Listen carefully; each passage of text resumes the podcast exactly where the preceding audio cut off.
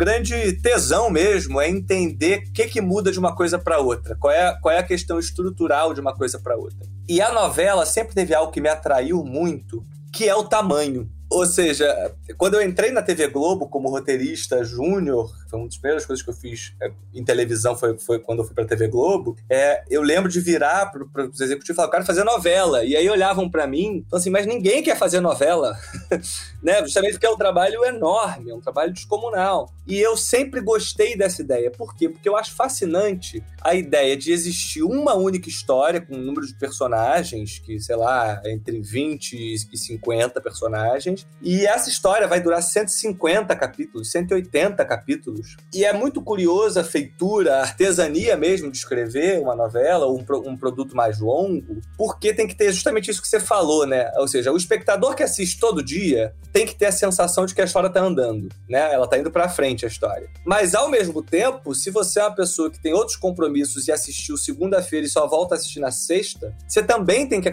conseguir entender o que aconteceu. Então sempre me interessou essa espécie espécie de, de estrutura narrativa em que você tem que ter a sensação de que avança, mas de algum modo também tem que sempre voltar ao mesmo lugar.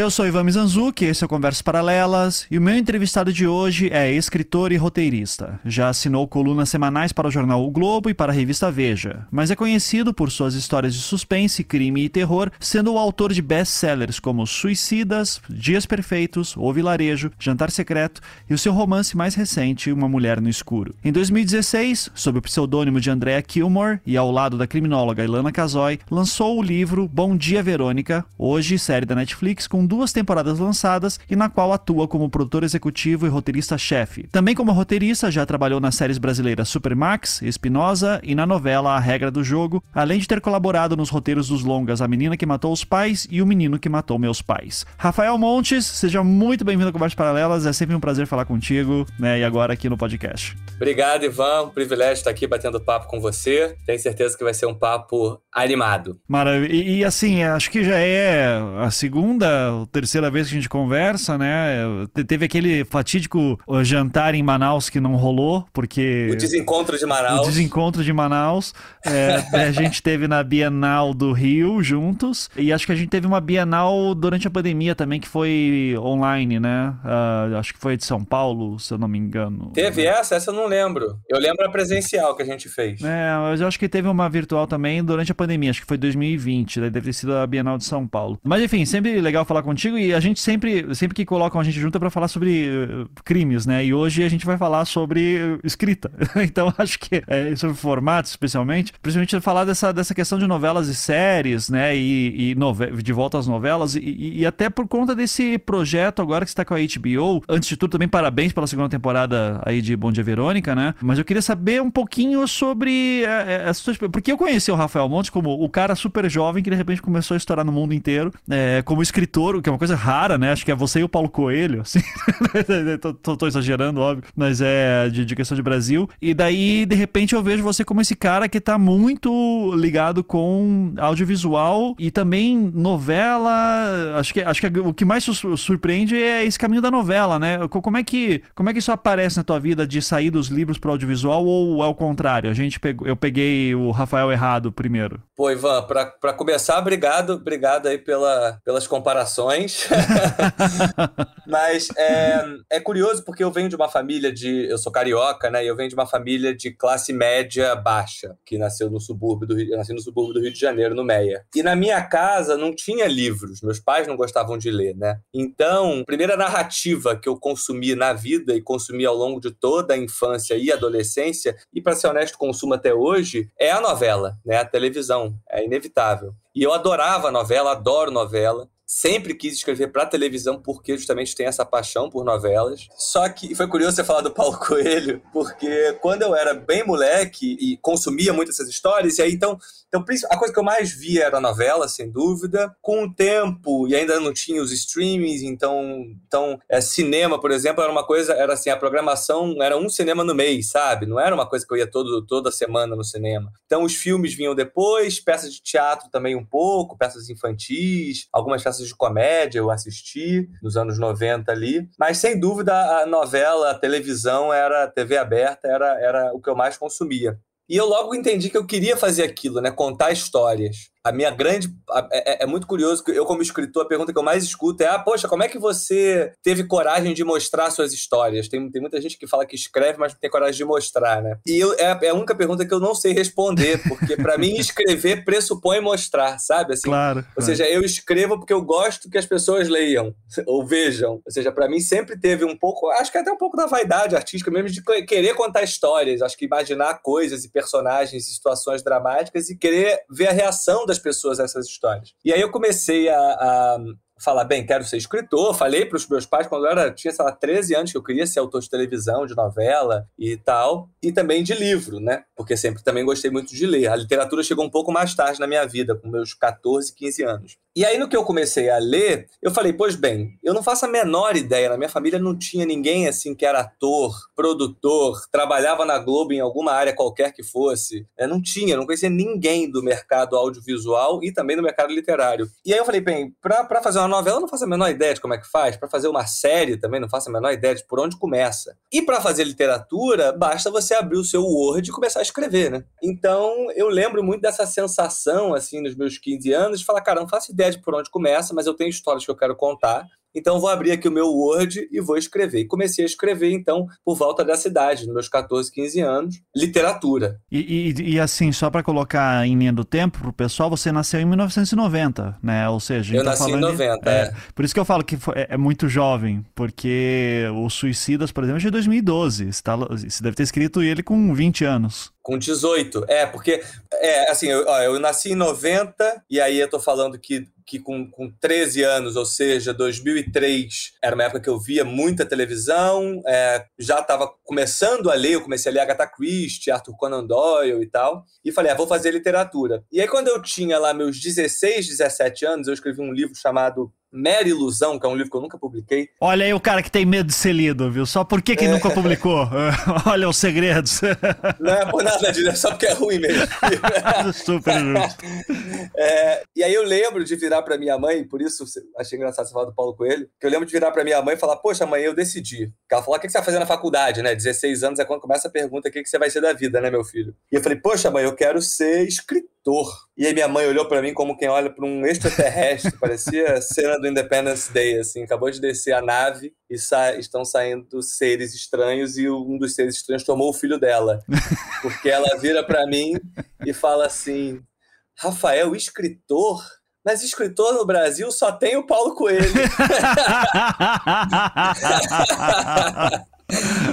É. ai, ai. Que, ganha, de, que ganha muito dinheiro, com certeza, né?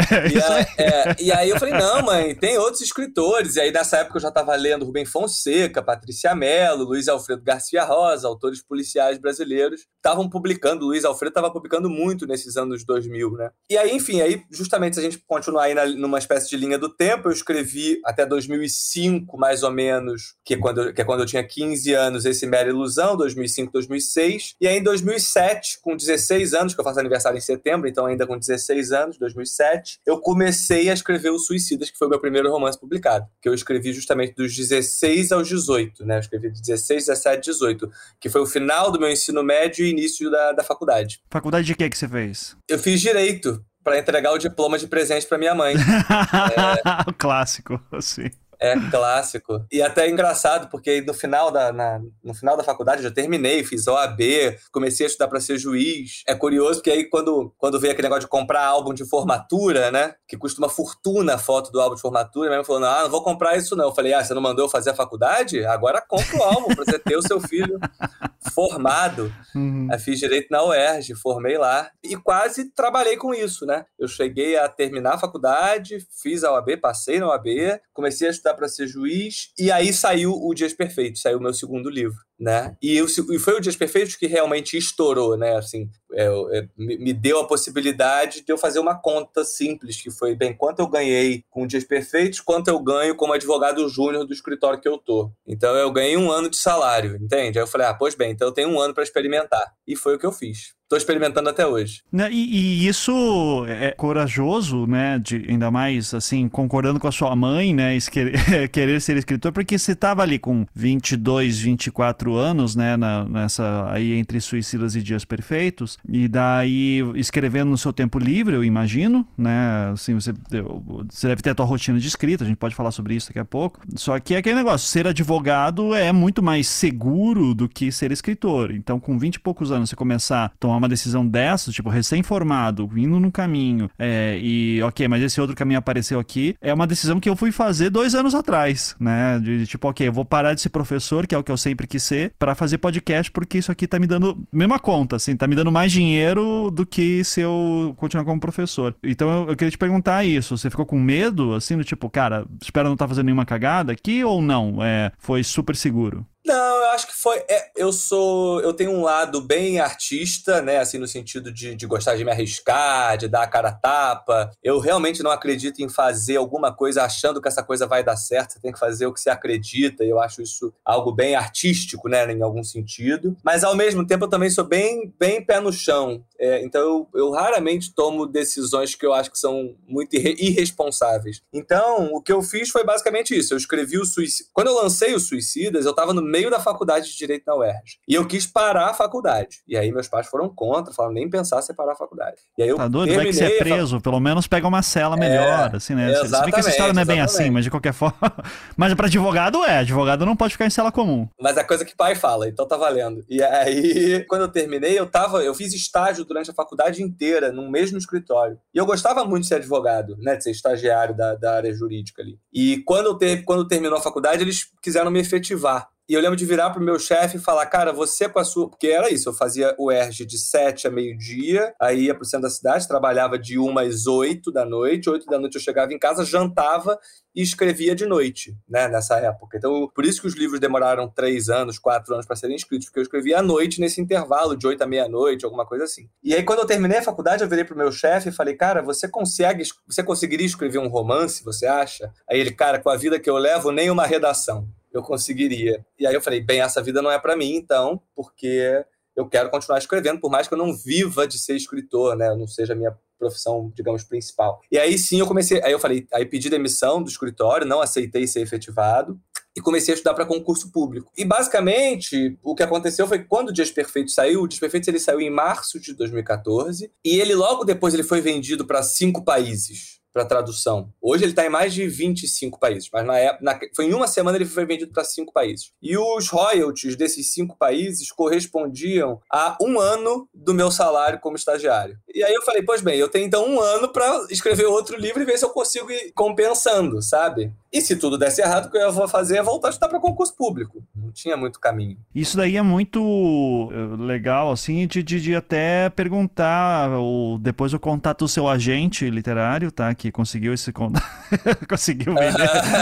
Porque isso daí é, é aí que tá o segredo, né? Ter um bom. Ter, ter uma pessoa boa que consiga te vender para os outros. Eu acho que essa é a parte do, é, do, do, sucesso importante também, mas enfim, é todo mérito teu também do, da tua escrita, né? É, eu acho, eu acho que uma coisa vai atraindo a outra, sabe? Assim, o Suicidas, eu não contei aqui, mas ele foi finalista de um prêmio literário. E aí esse prêmio literário fez com que o livro saísse pela Bem Virá, que era um selo da Saraiva. Então era um selo pequeno, mas ainda assim era da Saraiva. Então estava todas as livrarias Saraivas do livro, né? E aí eles algumas resenhas saíram no Estadão, no Globo, assim, mas coisa pequena, nada, nada muito grande, mas já saiu um pequeno burburinho. Esse burburinho fez com que eu conseguisse uma agente literária que foi a Luciana Vilas Boas, na época. Hoje ela não é mais a minha agente, mas é uma agente incrível e fez um trabalho incrível comigo. E aí ela me conheceu via Suicidas. E foi ela que fez essa negociação para eu ir para a Companhia das Letras e essa publicação nos, no exterior. E que é um profissional que muita gente não sabe nem da existência, né? Que é super importante para a gente poder ter um, uma boa renda como, como escritor, né? Essa pessoa que te agencia Total. e te vende. Que a gente está preocupado em escrever.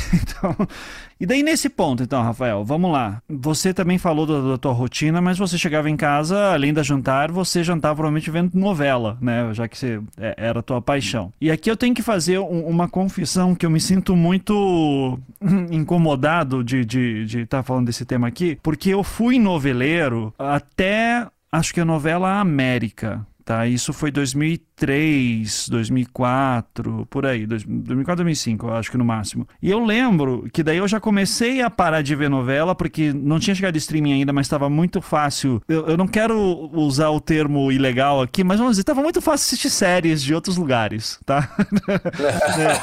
é, é, assim, tá, o acesso, tinha muito site aí e tal, né? A gente era jovem, enfim. Então, assim, foi a época que eu comecei a ver muito Lost, né? Acho que era o Lost que começou a hypar pra caramba caramba. Sim, eu lembro. Daí também o DLC, One Tree Hill, né? Daí de comédia, então tinha uma infinidade. Então eu acabei saindo do, do modelo de assistir. É, eu sempre assisti muito o canal Sony, que daí tinha um monte de série, mas assim, de eu entender, tipo, ah, série é uma coisa que eu gosto mais do que novela. Porque novela exige também uma dedicação, né? De você, assim, acompanhar. É, ela é muito longa, ela tem muitos núcleos de personagens. E ao mesmo tempo também é, tem, tem essa questão de você. É, se você perder alguns episódios episódios, né, o, os, os escritores têm que saber resituar o espectador para o que está acontecendo. Mas assim, não me interessava. Eu apreciava narrativas um pouco mais curtas que estavam entrando no Brasil com alguma força nesse período. Então eu larguei novela. Quando o pessoal começou a falar muito de Caminho das Índias, Avenida Brasil, eu até pensei em voltar, mas tipo, cara, já tô com outro ritmo de vida, não vai rolar. Dava aula à noite também, então não, não, não tinha como.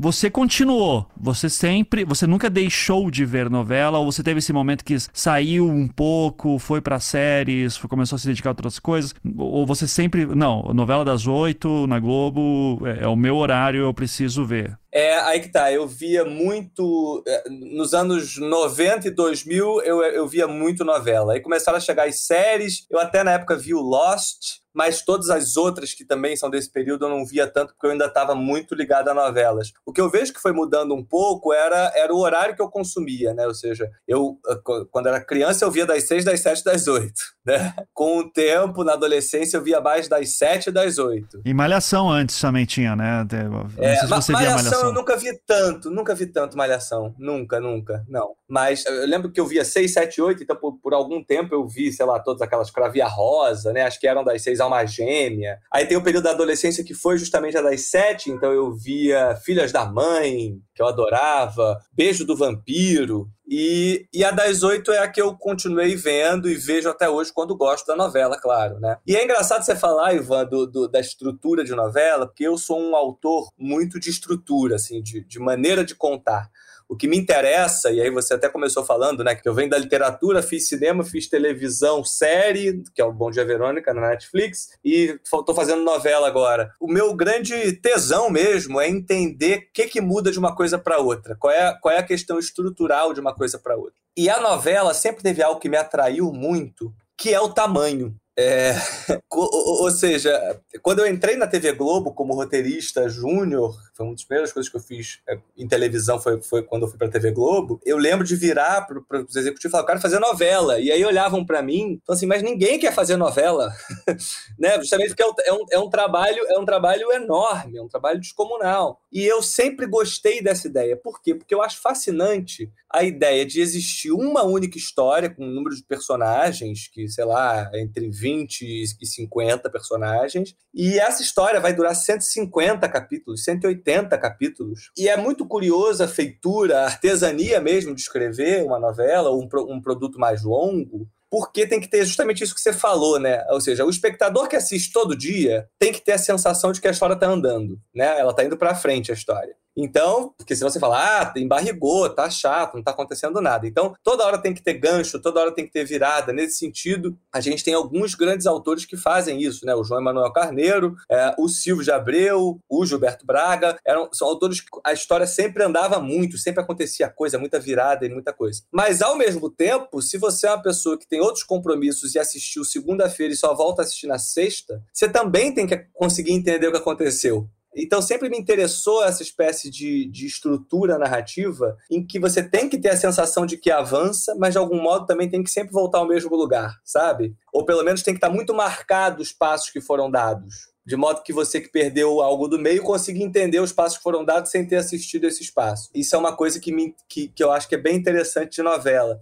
Outra coisa que é interessante é que novela, eventualmente, ela vai pegando. Então, também tem que ser uma história que, se você não assistiu a partir do capítulo 1, você assistiu a partir do capítulo 30, você tem que entender. E aí, nessa medida, os personagens são um pouco mais arquetípicos, porque você, quando entra vilã em cena, você tem que entender que ela é a vilã. Quando entra mocinha em cena, você tem que entender que ela é a mocinha. Porque é, os lugares têm que ser mais definidos, porque tem que agradar quem assiste todo dia, quem assiste de vez em quando e quem está começando a assistir agora, sabe? É, conseguir tocar essas, essas esses, esses três públicos sempre me pareceu uma coisa muito interessante, sabe? Não, e extremamente desafiadora, né? Porque se você for pensar em tamanho mesmo, mesmo uma novela que dure pouco, vamos lá, 150 episódios, coisa assim, ela vai. Cara, é um Irmãos Karamazov, assim, né? É uma, é uma coisa... A Globo, especialmente, assim, produz uh, uma obra de muito fôlego por muito tempo. E daí, acho que a grande loucura que eu fico, e acho que daí por isso que a novela América ficou tão marcada para mim nisso, porque tem uma questão também de você ir sentindo como que o público está reagindo àquilo que os escritores estão fazendo. Aí tem toda a questão que tem novela que tem, é, uma,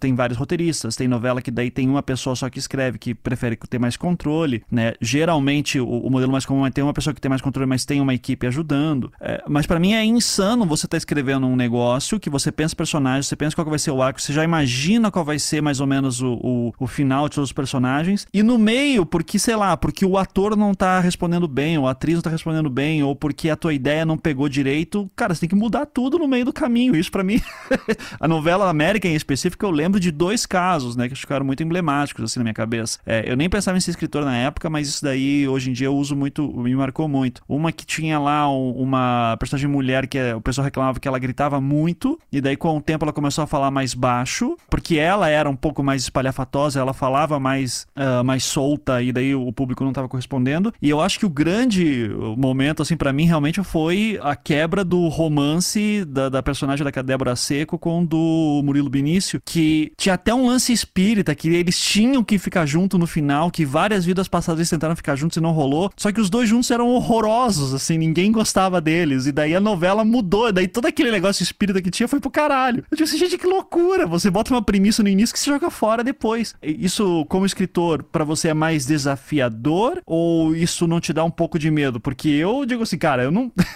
Foda-se, eu não tenho bril para isso, não, cara. Eu não vou conseguir. Engraçado, para mim é parte do fascínio. É, eu gosto muito da ideia e nunca tive essa, essa oportunidade, ainda não fiz isso, tenho vontade de fazer, de escrevendo e sentindo o público. Porque eu já, como eu falei no início, eu escrevo, o público que eu tenho, que eu tento agradar quando eu escrevo sou eu. Ou seja, eu não acredito em escrever falando que vai agradar determinado grupo. É, o meu gosto pessoal, como consumidor, de quem vê novela e vê série, lê livro, é um gosto popular. Eu gosto de coisas que são populares e bem feitas, claro. Porque tem o popular mal feito, o popular que é vagabundo. Mas é, eu estou falando do, o popular sem a carga pejorativa que, em geral, a palavra carrega. O popular de qualidade sempre me interessou muito. Eu sou um consumidor que consumo séries que, em geral, dão muito certo, mas ao mesmo tempo tem uma qualidade. É, e a mesma coisa eu digo para das novelas. Então, quando eu vou fazer, é, quando eu vou fazer qualquer coisa, eu penso que eu tenho que me, me agradar. Eu falo, bem, eu tenho, e eu sou bem autocrítico, eu reclamo bastante assim, de mim mesmo. E aí eu, eu tento me agradar. E aí, fazendo uma coisa que estivesse no ar, eu acho super interessante essa oportunidade que você tem de ouvir o que, que o outro está achando e eventualmente moldar. É, quer ver uma coisa que eu faço, uma curiosidade? Acho que eu nunca contei isso. Eu, quando escrevo meus romances, eu, conforme vou escrevendo, eu gosto de mandar para algumas pessoas. Eu tenho, sei lá, 10 pessoas para quem eu mando meu livro. Enquanto estou escrevendo, não, não quando eu termino, enquanto estou escrevendo. E essas pessoas são amigos de infância em geral e tal, são pessoas que não são da área de literatura, de cinema, de nada. Uma amiga minha é engenheira, outro amigo meu é professor de física, é, cada são pessoas fora do meio artístico. E eu mando o livro para eles e mando assim, ó, até o capítulo 10, porque eu estou no capítulo 10 do livro, ainda não terminei o livro. É, e espero um pouco o que, que eles acham do livro, como é que o livro está batendo para eles. Se eles eu, eu, brinco que se eles não me mandam uma mensagem falando já li os 10, cadê o resto, pelo amor de Deus, eu preciso saber como continua, é porque não tá bom, tá errado. Já tá errado. Tô fazendo um livro de suspense em que a pessoa leu 10 capítulos, ela não tá desesperada para saber para onde vai, eu errei, sabe?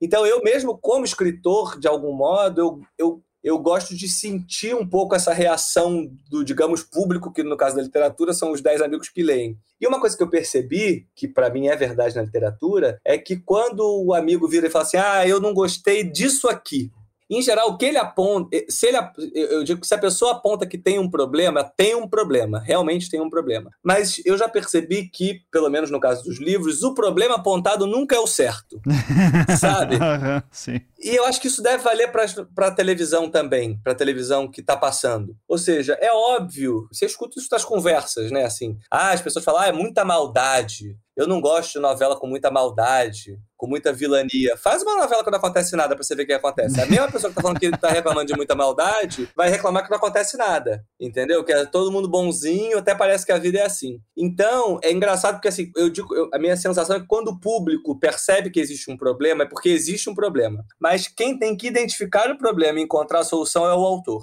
Entende? E não o próprio público. Porque o público é isso. O público vai querer que o par romântico fique junto, é óbvio. Mas se fica junto no capítulo 20, o que, que eu faço até o 150? Né? Exato.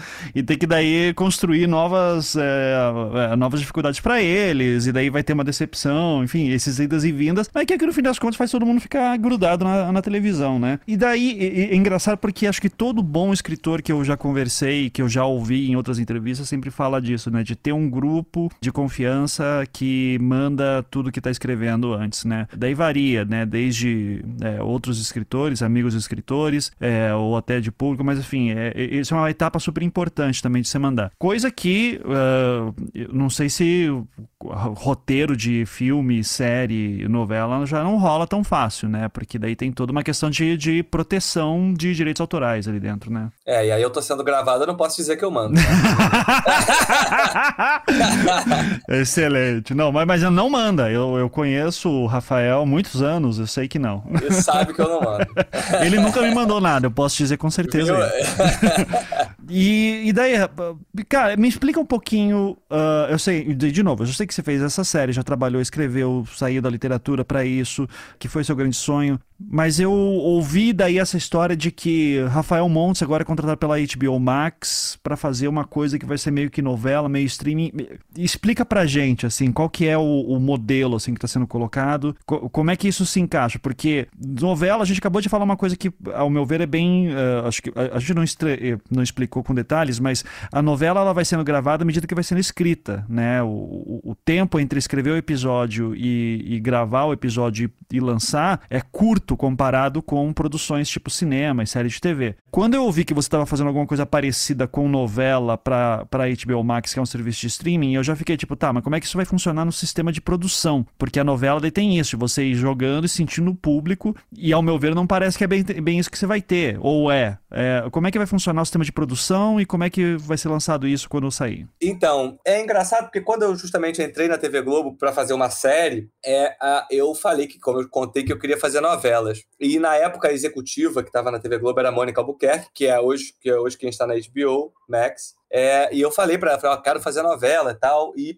e então ela me colocou para trabalhar com o João Emanuel na novela Regra do Jogo que foi a minha primeira novela que eu trabalhei como colaborador. Dali eu saí para fazer Bom Dia Verônica na Netflix. E também, e, e claro, uh, Ivan, como, como todo mundo, sou também um apaixonado por séries, mas é curioso porque eu gosto das séries que bebem de algum modo do melodrama, sabe? Ou seja, que não, não que sejam novelas de maneira nenhuma, mas, mas que são séries que se você carregasse um pouquinho mais nas tintas, criasse um par romântico, elas seriam uma, uma novela sabe? O próprio Bom Dia Verônica, depois, se você quiser, a gente pode falar que eu acho que ele tem uma coisa bem interessante, que ele é um híbrido, a meu ver, de novela com, com série. Olha. O Bom Dia Verônica. É. Porque, porque se você reparar, o Bom Dia Verônica, a Verônica, ela. A, a, a, trilha da Verônica investigativa, ela é uma trilha de uma série policial, uhum, né? Sim. Então ela é uma policial que trabalha numa delegacia, que tem um chefe escroto, que tem a família dela, e aí ela investiga os casos, ela interroga um, interroga outro, é, persegue um, pressiona um, e é, é uma trilha de uma série policial como qualquer série policial, né? A trilha do o núcleo paralelo, que no caso da primeira temporada é aquele núcleo do Brandão com a Janete, é um núcleo de melodrama. Se você perceber, o próprio tônus do roteiro é de melodrama. E isso foi de propósito, assim, quando eu, quando eu pensei a série, na hora de adaptar o livro para a série, eu falei, poxa, eu acho que a gente tem que ganhar o público de série fazendo uma, uma trilha de série, mas também ganhar esse público brasileiro que adora melodrama. E eu mesmo, como consumidor e autor, gosto muito do melodrama. E aí é esse núcleo. E agora, da segunda temporada, o núcleo do Matias, da Ângela e da Gisele, que é o Janequine, a Clara Castanha e a Camila Márdila, é um núcleo paralelo. Se você notar, as, as questões entre eles são questões de briga de mãe com filha,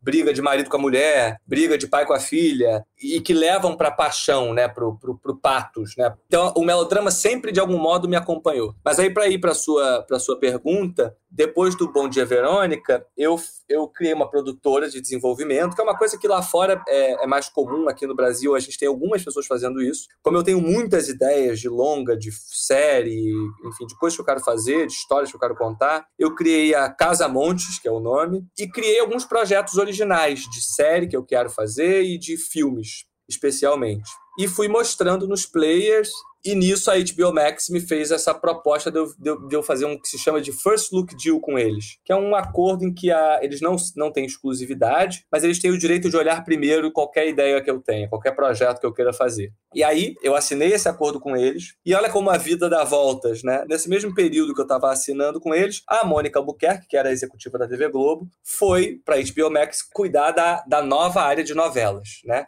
E, e aí, não, e aí ela me ligou e falou: Rafa, a gente agora vai querer fazer novelas aqui. Novelas, claro. No início a gente estava chamando até. A, o nome da área é telesérie. É, uhum. Porque é um, justamente é um híbrido de novela com série. Não é novela, novela, por quê? Para o público. Primeiro que eu, é quando, quando começa a gravar já está todo escrito. Então não tem essa coisa de, de eu escrever conforme a recepção do público né? Segundo, pelo tamanho, é menor. A que eu estou escrevendo vai, é, tem 40 capítulos. Algumas parece que vão ter 50, mas enfim, é entre 40 e 50. E a outra questão também é, como você já, já bem disse, é a questão de produção mesmo. A maneira de produzir é diferente, né? A Globo tem toda uma estrutura de estúdios, tem toda uma máquina que já gira naturalmente, né? Enquanto os streamings têm que encontrar essa maneira de produzir né? E que é parte de um grande trabalho. Aí você pergunta, poxa, Rafa, então o que, que tem de novela, né? Tem de novela o melodrama, ou seja, é uma história com par romântico, é uma história com um, alguns núcleos de personagem, com questões de amor e morte em geral, né? Então, a que eu estou escrevendo é, se chama Segundas Intenções, é uma história de vingança. Então,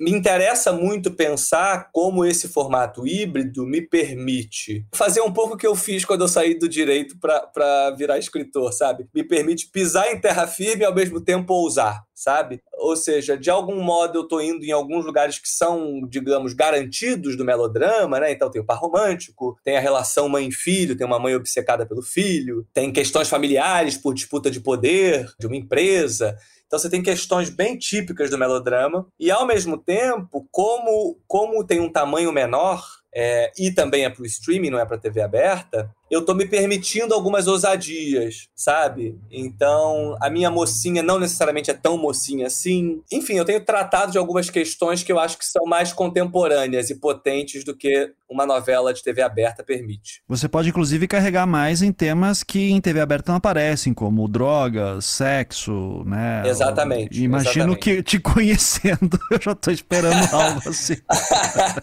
é, e, e, vale dizer que, que na HBO Max a supervisão é, das, da área de novelas é do Silvio de Abreu, que é um autor de novelas, que eu até então é, admirava é, e conhecia o trabalho, mas não, nunca tinha conhecido exatamente assim de conviver. E ele é hoje em dia meu supervisor né, na novela. E é bem interessante porque ter o Silvio de Abreu e a experiência dele é, me dá uma espécie de, como vou dizer, um check, de assim, beleza, no, no, melodrama tradicional isso aqui funciona, sabe? Ou seja, ele tem um olhar de. É, é curioso, eu, eu escrevendo, eu mando pra ele e falo, ih, não, isso aqui eu já fiz na novela tal e deu errado, sabe? Assim, ele já fez tanta novela. E, e, isso, em vez de me tolir de algum modo, me impedir de, de ousar, faz justamente o contrário. Faz com que eu fale, pois bem, e se eu fizer tal coisa? Então tem algumas coisas muito ousadas. É que eu não quero dar spoiler. Claro. Mas, uhum. mas, mas tem algumas coisas bem ousadas que eu nunca vi numa novela e que eu tô fazendo. Perceba, não sei se vai dar certo. mas, mas tem que tentar, tem que tentar, imagina. Uhum. mas eu confesso que estou bem confiante e bem feliz com o resultado. E tô adorando fazer o trabalho. É um trabalho. É realmente um trabalho gigantesco, gigantesco. Eu há pouco tempo cruzei o Cabo da Boa Esperança, né, que foi passado a metade. e aí é isso. E aí eu agora eu tô chegando já no, no, no 30 dos 40. Mas aí você ainda olha e fala, meu Deus, faltam mais 10. E eu imagino como não é a sensação quando são 160. Sim, sim. Não, é por isso que você vai escrevendo durante. Se tiver que escrever 170 antes, 160 antes, você não faz, né? Diz assim, não, não vou fazer isso aqui, imagina. É, só pra gente ter uma noção até de tamanho, né? Porque uma coisa que a gente tava falando do, do melodrama da novela como gênero aqui também né, é, é que é a quantidade de núcleos de personagens, né? De, é, eu acho fascinante como na novela você das nove, por exemplo, você vai ter tanto os núcleos de personagens que você tem aquela história principal que é a que você mais está interessado em ver, mas existem núcleos paralelos que às vezes nem se tocam mesmo, né? Eles é, vivem suas vidas e eles não necessariamente têm a ver com aquilo. É, e que tem personagens que cativam também, né? Que, ah, esse aqui é o meu preferido, eu queria ver uma série ou uma novela só sobre esses caras. Então, assim, pra gente colocar em perspectiva, em questão de núcleo e quantidade de personagens. Bom dia, Verônica. Quantos núcleos e quantos personagens você tem? É, na, só, falando aqui da sua última série, né? É, e quantos núcleos e quantos personagens personagens você tem agora no seu novo projeto da HBO? É, isso é interessante, é uma ótima pergunta e, e, e para mim também daí está uma grande diferença das novelas para as séries, né? As novelas, como você bem disse, tem vários núcleos que às vezes nem se relacionam tanto, se relacionam porque um é irmão do outro, mas um é de um núcleo, outro é do outro, né? É, e as séries, necessariamente, elas têm uma espécie de unidade temática. Então, se você pensar o Bom Dia Verônica, tudo nasce na Verônica. Então, a história começa na Verônica, e aí você tem a família da Verônica, você tem a área da polícia da Verônica, e você tem o caso que a Verônica investiga. Né? Então, se a gente pensar agora na segunda temporada, você tem a família da Verônica, o marido e os filhos. A delegacia, você tem a delegada Anitta, que é a antagonista, tinha na primeira temporada o Carvana e o Nelson, mais três personagens. E aí você vai pro, pro caso da vez. Na, na primeira temporada era o Brandão e a Janete, então eram dois personagens, na segunda são três personagens. E além disso, tem os que aparecem menos, né? Que, que, que são testemunhas, pessoas que dão depoimento e tal. Então, se a gente pensar, são 10 personagens. Mas 10 personagens em que eu consigo construir quase uma, uma árvore que nasce na Verônica, né? Ou seja, tudo só existe a partir da Verônica. Né? Enquanto no, numa novela, em geral, você tem várias, várias, vários nascedouros, vamos dizer, de trilhas narrativas. Né? Eu, como, eu, como autor, é, gosto de histórias com poucos personagens. Até nos meus próprios livros, O Dias Perfeitos é um livro de basicamente dois personagens. Uh, o Suicidas é uma história de um grupo que se reúne numa casa para fazer roleta russa. Então, também é um grupo restrito. É, o Jantar Secreto são quatro amigos.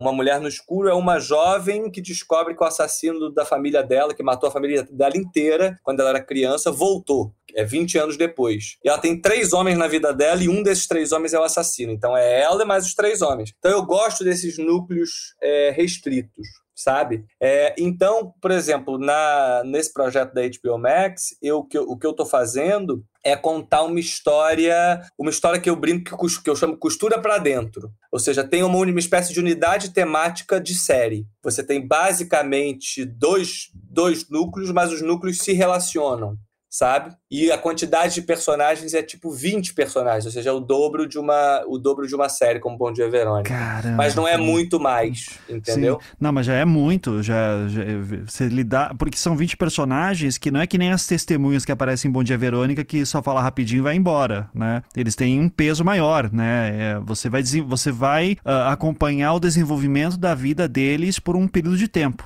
né? Exatamente. É, mas assim, eu diria que tem um, a novela tem um núcleo duro ali de sete personagens e, e outras que são trilhas que aí a gente chamaria de trilhas paralelas. Tem uma trilha romântica paralela, tem uma trilha que é de suspense, que se relaciona à principal, mas também é paralela, sabe? Mas, mas o que eu acho que é mais que é interessante, assim, nesse sentido, é mais, é mais, é mais próximo de uma série do que de uma novela, é como todas as histórias se relacionam.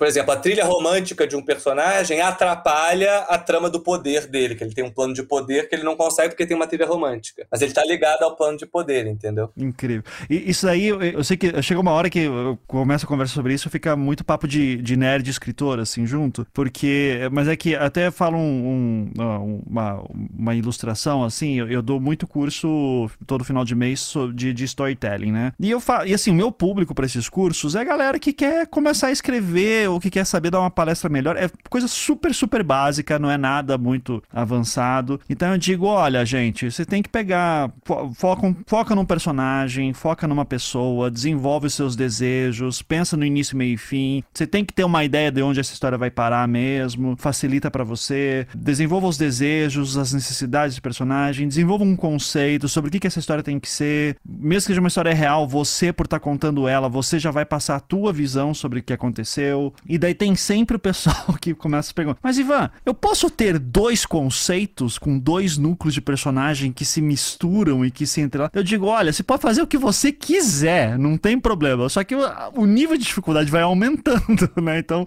é, porque você é muito fácil você se perder. Então, é, isso é muito, isso acontece muito com séries que ficam no ar por muito tempo. Então, você vai ver uma, uma, sei lá, tipo Friends que ficou não sei quantos anos no ar. Você vai ver um episódio da primeira temporada que o personagem fala que gosta de uma coisa e lá na quinta, sexta temporada, né, muda roteirista, tá andando. O cara já, já fala que adora aquilo que ele falou que odiava, né? Ou vice-versa. Quadrinhos, então, isso acontece o tempo inteiro, né? Porque a cada nova rodada aí de, de novas edições, muda o roteirista e eles inventam qualquer coisa. Então, o super-homem de hoje não é o super-homem de 20 anos atrás. Eles chegam a ser contraditórios. E isso daí eu, eu, eu, eu fico sempre muito fascinado com a história de questão do autor, né? Que o autor tá com maior controle e que daí ele pode ali dizer, não, o personagem vai fazer isso, ele vai vir para cá é, e eu vou tentar chegar ele nesse ponto. E daí nessa brincadeira toda que eu tô falando, da, da, da dificuldade da, da é, de escrever, uma das, das dicas que eu sempre dou pro pessoal, ó, já tem uma boa ideia de onde você quer acabar a tua história, né? Você quer começar daqui, desse ponto A, e você quer terminar no ponto B. E daí eu sempre ouço histórias de aventureiros malucos, escritores que dizem assim: não, eu começo a escrever, não sei para onde vou terminar. Então eu vou fazer essa pergunta para você, que essa é uma coisa que eu acho divertido de perguntar para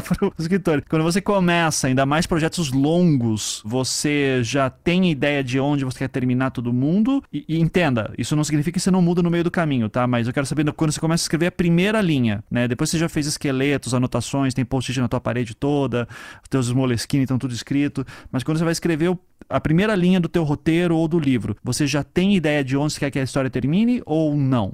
É ótima pergunta e para mim é pra, tanto para livro quanto para série, quanto para novela, quanto para filme, a resposta é a mesma. Tem dois, dois prazeres. O primeiro prazer é sim saber onde eu quero chegar. Eu sei onde eu quero chegar. É, então eu sempre sei o final que eu quero. E o segundo prazer é não fazer a menor ideia de como eu vou chegar.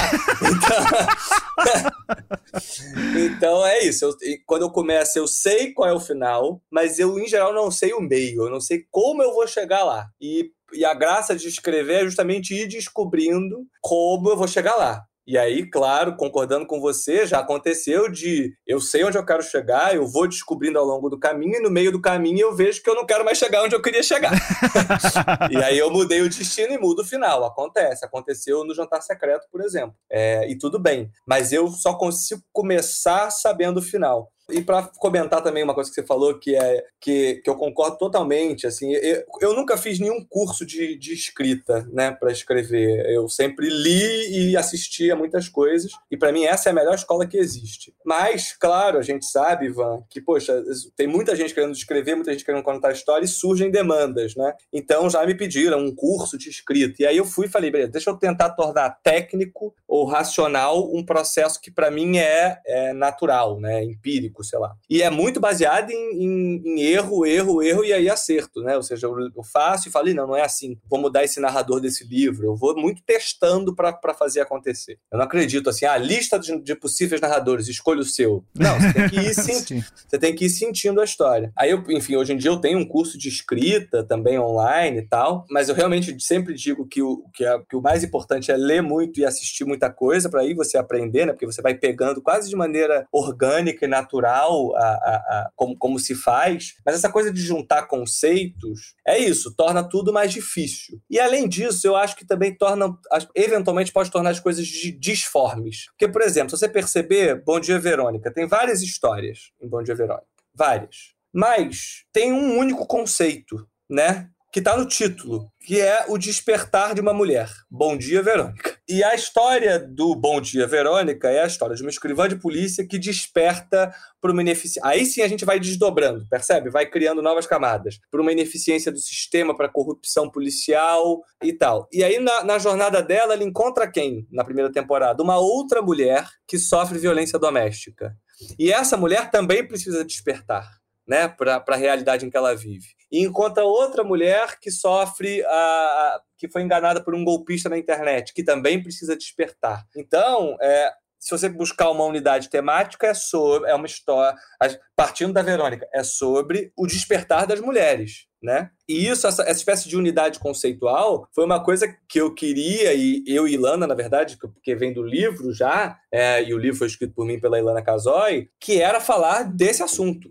Entende? Então, a segunda temporada, a personagem Ângela, da Clara Castanho, também vive um despertar, sabe? É, então, tem uma espécie de unidade temática que permeia quase todos os personagens, ou pelo menos todas as trilhas narrativas. A mesma coisa nas segundas intenções. Já está no título. Todos os personagens, todas as tramas, os personagens, mocinho ou vilão, têm segundas intenções. A mocinha quer se vingar, então ela faz o que faz para se vingar, mas ela está lá onde ela está por, com segundas intenções. E aí, beleza, eu quando fui pensar a novela, eu falei, pois bem, uma história chamada Segundas Intenções, em que todo mundo tem um objetivo escuso, paralelo, nem tudo que parece é. Se passa em que universo essa história? Se passa no mundo da beleza. Por quê? Porque são pessoas mudando a cara, né? Mudando, cuidando da aparência, cuidando de como o mundo te vê e como você é de verdade né? E aí então tem a persona... tem uma personagem que é influencer, então na rede social é uma pessoa, pessoalmente ela é outra. Tem uma outra personagem que justamente faz o que faz com segundas intenções. Tem outro personagem que diz ser uma pessoa que ele não é. Tudo floresce a partir de um único conceito. E, e isso me interessa muito, sabe? Assim, essa, essa ideia de um conceito que se desmembra em várias coisas, sabe? E é muito divertido daí quando você começa a fazer os, é, os ecos, né, do, do conceito aparecendo materialmente numa cena, né? Quando. Eu, bom, eu não sei se vai ser o seu caso, mas eu super espero ver o, o uma cena de. né, que já que estamos falando de, de, das aparências também, das segundas intenções, que vai ter o, a, a clássica cena do espelho quebrando e o personagem olhando e daí percebendo que algo está mudando, né? E ele se vê fragmentado no, no, no seu reflexo estilhaçado. Vai ter. Vai, você já desenvolveu a cena assim ou ainda não? Ou... Sem dúvida, o tempo tempo inteiro. Ótimo, isso é inteiro. é muito bom. Hoje, olhando no lago, começa a chover e daí a imagem se desfora. Ok, aqui é uma, é uma nova etapa, né? Estou indo para outro lugar. Mas é você materializar o seu ponto, né? E nessas conversas aí de, de, de escrever, né? É, eu, eu até, assim, sobre curso, eu super concordo com você que a melhor escola mesmo é você ler, escrever, tentar mesmo, da melhor maneira que pode, uh, assistir o máximo, ter muita referência, né? Nos meus cursos eu sempre dou muita referência, desde desde a coisa mais baixa de literatura até uh, filme do Tarkovsky. Inclusive, muitas vezes eu digo assim: olha, você quer. Para quem que você quer escrever, né? Você quer ter um grande público ou você quer fazer alguma coisa que vai. uma experiência de linguagem que vai ser discutida na academia, né? Então, isso aí também depende muito do que você, como escritor, escritora, pretende. E, e mas, ao, e ao mesmo tempo, tem gente que às vezes quer um pontapé inicial. Eu,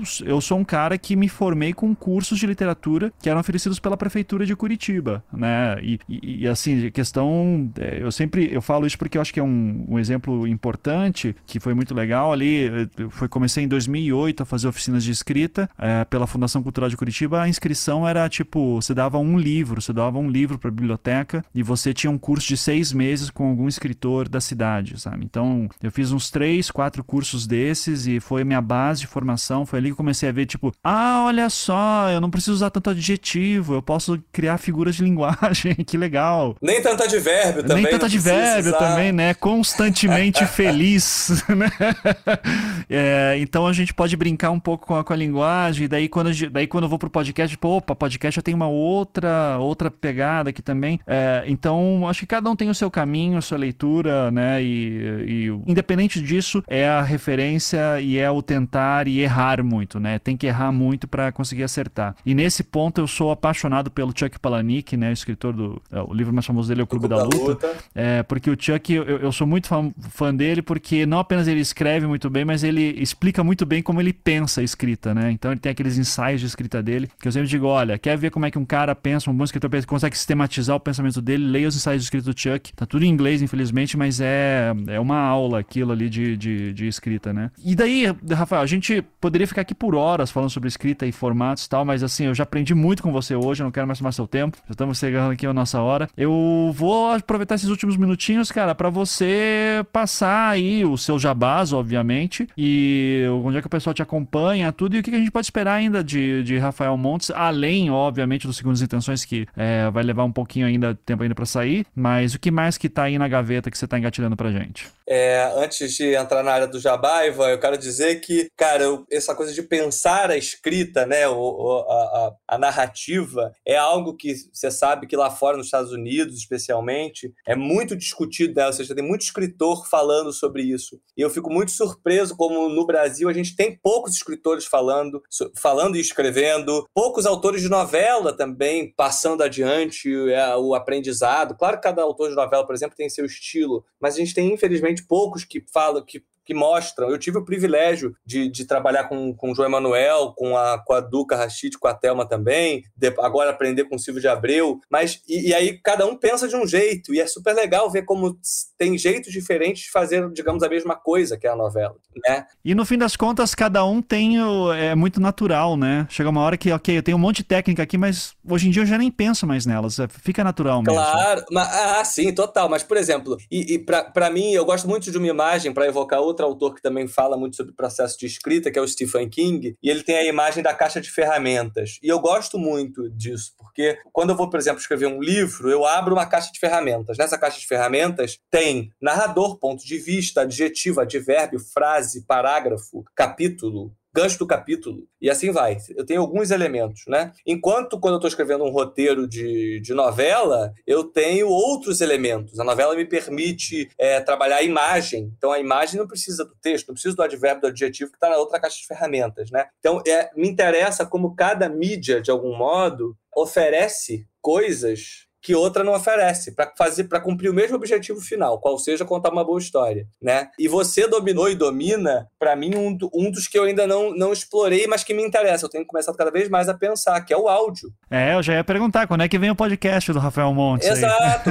não, mas não só o podcast, mas assim a maneira de, de, eventualmente narrar uma história, né? Ou seja, uma história narrada por áudio. O que muda o fato de que não tem a imagem? O que muda é o fato de que não tem a imagem, mas pode ter o som. Então pode ser uma história de terror e sobe uma música de terror, sabe? Então me interessa o quanto cada mídia oferece potencialidades para contar uma história, sabe? É, é para mim essa é que é a, a, grande coisa. Cara, então eu no momento estou escrevendo novela e escrever novela faz com que você não consiga pensar em mais nada na sua vida a não ser pensar que o capítulo seguinte está chegando. então no, no, momento é isso. Eu tô é, agora muito feliz com o lançamento da segunda temporada do do, Bom Dia Verônica. Foi uma segunda temporada muito desafiadora, porque é, para mim escrever uma continuação sem que ela seja uma espécie de de cópia pálida do que já deu certo, sabe? Ou seja, que traga coisas novas. Era, isso era algo muito importante para mim. Então eu queria criar uma segunda temporada que tivesse elementos fortes, no, novos personagens tão complexos quanto os da primeira temporada, é, e que trouxesse essa Verônica se transformando, a, a, como ela se transforma na primeira, também se transforma na segunda. Então tô torcendo para que as pessoas vejam. Acho que o principal jabá é vejam Bom Dia Verônica, a primeira e a segunda temporada. E tô fazendo a novela. Além disso, eu tô com a Casa Monte justamente desenvolvendo alguns projetos, que assim que eu acabar de escrever a novela, que é, vai ser em setembro, a minha ideia é tocar esses projetos, que aí são projetos, alguns de longa, eu tenho muita vontade de fazer, por exemplo, uma franquia de filmes de terror no Brasil. Legal. Criar um, criar um monstro brasileiro, coisa que a gente ainda não tem. É, a gente tem os de verdade, né? Mas os Sim. de mentirinha a gente ainda não tem. É, os com, com, uma máscara macabra a gente não tem ainda, e eu queria criar um. Enfim, já tenho uma ideia que eu estou trabalhando nela. Tenho uma, uma, uma proposta de adaptar um outro dos meus livros para série e tenho pensado em fazer isso também. Enfim, é, como você já reparou, eu não aguento um vamos. Eu brinco que as pessoas falam assim, vamos fazer não sei o quê. Eu falo, vamos. sei como é, sei como é. E, isso Sabe, me leva. Né? É, eu tô agora na, naquele ponto em que, assim, né? A pessoa diz, ah, Ivan, qual podcast você tá ouvindo? Eu digo assim, nenhum, porque quando você produz, você não consegue mais ouvir. Então hoje tá muito difícil de fazer o que eu gostava. Aquele negócio de uh, trabalhe com o que você ama e odeie tudo. Então... Exatamente. Exatamente. Mas ao mesmo tempo é a nossa droga, né? A gente é viciado nisso e, e, e nos mantém vivo. É, eu quero saber se, acho que, assim, para encerrar nisso mesmo, uh, você tem interesse em voltar a fazer de casos reais? Porque é, até uma coisa, quando você falou ali de eu sei como começa, eu tenho uma ideia de como termina, mas eu não sei o meio, eu brinco dizendo assim que eu sou muito preguiçoso para inventar, né? Eu tenho muita vontade de um dia ir para ficção e tal. Eu já publiquei alguma coisa no passado, é, mas assim, nunca de expressão. E, mas eu tenho muita preguiça, assim. Então é conversar com as pessoas sobre o que aconteceu e investigar se é verdadeiro ou não, é, me sempre me soa mais interessante e mais produtivo. E, e, então é uma dinâmica diferente, né? Então eu queria saber se você pretende voltar a falar de casos reais, assim como você falou lá no caso da Richthofen, né? Que se produziram os dois filmes com a Ilana. É, então, é, é, é interessante porque eu sou exatamente o oposto nesse sentido de você, porque para mim a, a, graça é inventar. Uhum. é, o, pra, o, pra, o grande, a parte que eu menos gosto de fazer nos meus livros, eu faço, claro, porque é importante, mas, mas eu não gosto de fazer, é, é a pesquisa. Ou seja, a pesquisa, e agora na novela eu tenho uma pesquisadora ótima, a Carla, que, que faz toda a pesquisa e me manda. Mas, mas assim, eu faço porque eu sei que é importante para dar verossimilhança, para a história funcionar. Mas eu, se pudesse, só inventava e não pesquisava nada.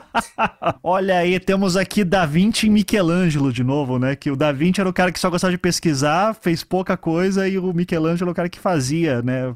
Viveu até os 80 produzindo. Então, que, que bom aqui, o duelo do renascimento. Pô, que, que maravilha. Eu tô adorando as comparações. Eu, eu comecei Paulo Coelho e terminei Da Vinci. Isso aí. Não, não, eu sou o Da Vinci, você é o Michelangelo. Michelangelo vamos vamos brigar no meio da praça. É, exatamente, adorei. Poxa, tá, tá que tá. Mas aí, para responder a sua pergunta, na, nos casos reais, justamente como já tá tudo ali, né? Porque é real, não tem como mudar, o meu interesse é pensar em como contar. Que, que, por exemplo, no caso Evandro, você fez um trabalho hercúleo, porque o caso confuso para contar. é, é. Perto de Altamira é fácil. É, ah, talvez, é, talvez. Eu sei que agora você, você, você arrumou mais sarna para se coçar. Mas é isso, porque. E aí o grande desafio do que aconteceu, como a vida real ela é absolutamente aleatória, né? Tem coisas que acontecem na, na vida real. Assim, não acredito que acontece. Jura que o cara fez isso, falou isso? No caso, no caso Richthofen, eu li o inquérito, mas não acredito que a pessoa no depoimento fez essa pergunta, uhum. sabe? Assim, tipo, a, sei lá, a Suzane, não querendo ser suspeita, fez uma pergunta se ela já podia vender o carro. Logo que os pais morreram. Caralho. Gente, isso não é possível. sabe assim? Mas tá lá nos autos do processo escrito que ela perguntou. Então, e aí você tem que tornar verossímil que ela pergunte, sabe? Sim. Então, isso, isso é, é curioso, sim. É, é Para mim, é, o como contar é muito interessante. E do, de projetos ligados a, a True Crime, né, de, digamos, a gente vai ter o terceiro filme do caso Richthofen. Depois dos dois primeiros, vai ter mais um agora. A gente acabou de escrever o roteiro, eu e a Ilana é, com o mesmo elenco. E temos alguns outros projetos de, de true crime, não só de adaptação, porque o que a gente fez foi isso, né? Dramatizar um caso real, né? Que é o caso do, do, do caso Richthofen. É, a gente tem alguns projetos de, de, dramatizar outros casos reais, mas também, eventualmente, até de fazer alguma coisa de doc, que para mim vai ser mais uma, uma nova seara para explorar as maneiras narrativas. Legal. Pô, eu, eu fico, eu como fã, só fico aqui ansioso em ver tudo isso na tela, no livro, no, no streaming. É, meus parabéns aí por conseguir fazer tanta coisa, Rafael. Eu invejo muito. Querido, querido, obrigado pelo papo, foi ótimo. E eu tenho que dizer que também, além disso tudo, eu tenho que arranjar o tempo para escrever o próximo romance. É, é, é, é, Boa sorte é nisso. É muito engraçado, gente. Eu, eu falo, né? Eu, aliás, para quem quiser procurar, eu, eu sou bastante ativo nas redes sociais, especialmente no Instagram, que é Rafael com PH underline Montes. E aí eu falo, bom dia, Verônica, fazendo novela, fazendo um filme. E a pergunta que vem é: e o livro? Cadê e o, próximo? É, livro? e o livro? E eu acho, eu acho lindo, eu acho maravilhoso, porque, porque é a pergunta que eu também me faço. Falo assim, não, eu tenho que, como todas as outras coisas, eu tenho chefes, né? Ou pelo menos demandas de produção, do diretor, do, do supervisor, do não sei quem. É, o livro, o chefe sou eu. E eu tenho que, eu tenho que ser o chefe de mim mesmo e falar, não, agora você vai parar tudo, não vai aceitar mais nada, porque você vai fazer o livro. É, e é bonito isso, eu acho isso muito legal, na verdade. Sim. Boa sorte, então, nos seus novos projetos e boa sorte para arranjar tempo para escrever livro também. Tá? para você também. Obrigado. eu sei que não tá fácil do, do seu lado também. Não, não tá, Obrigado não. pelo papo, Ivan. Valeu, Valeu. querido. Abraço. Este podcast foi editado pela Maremoto.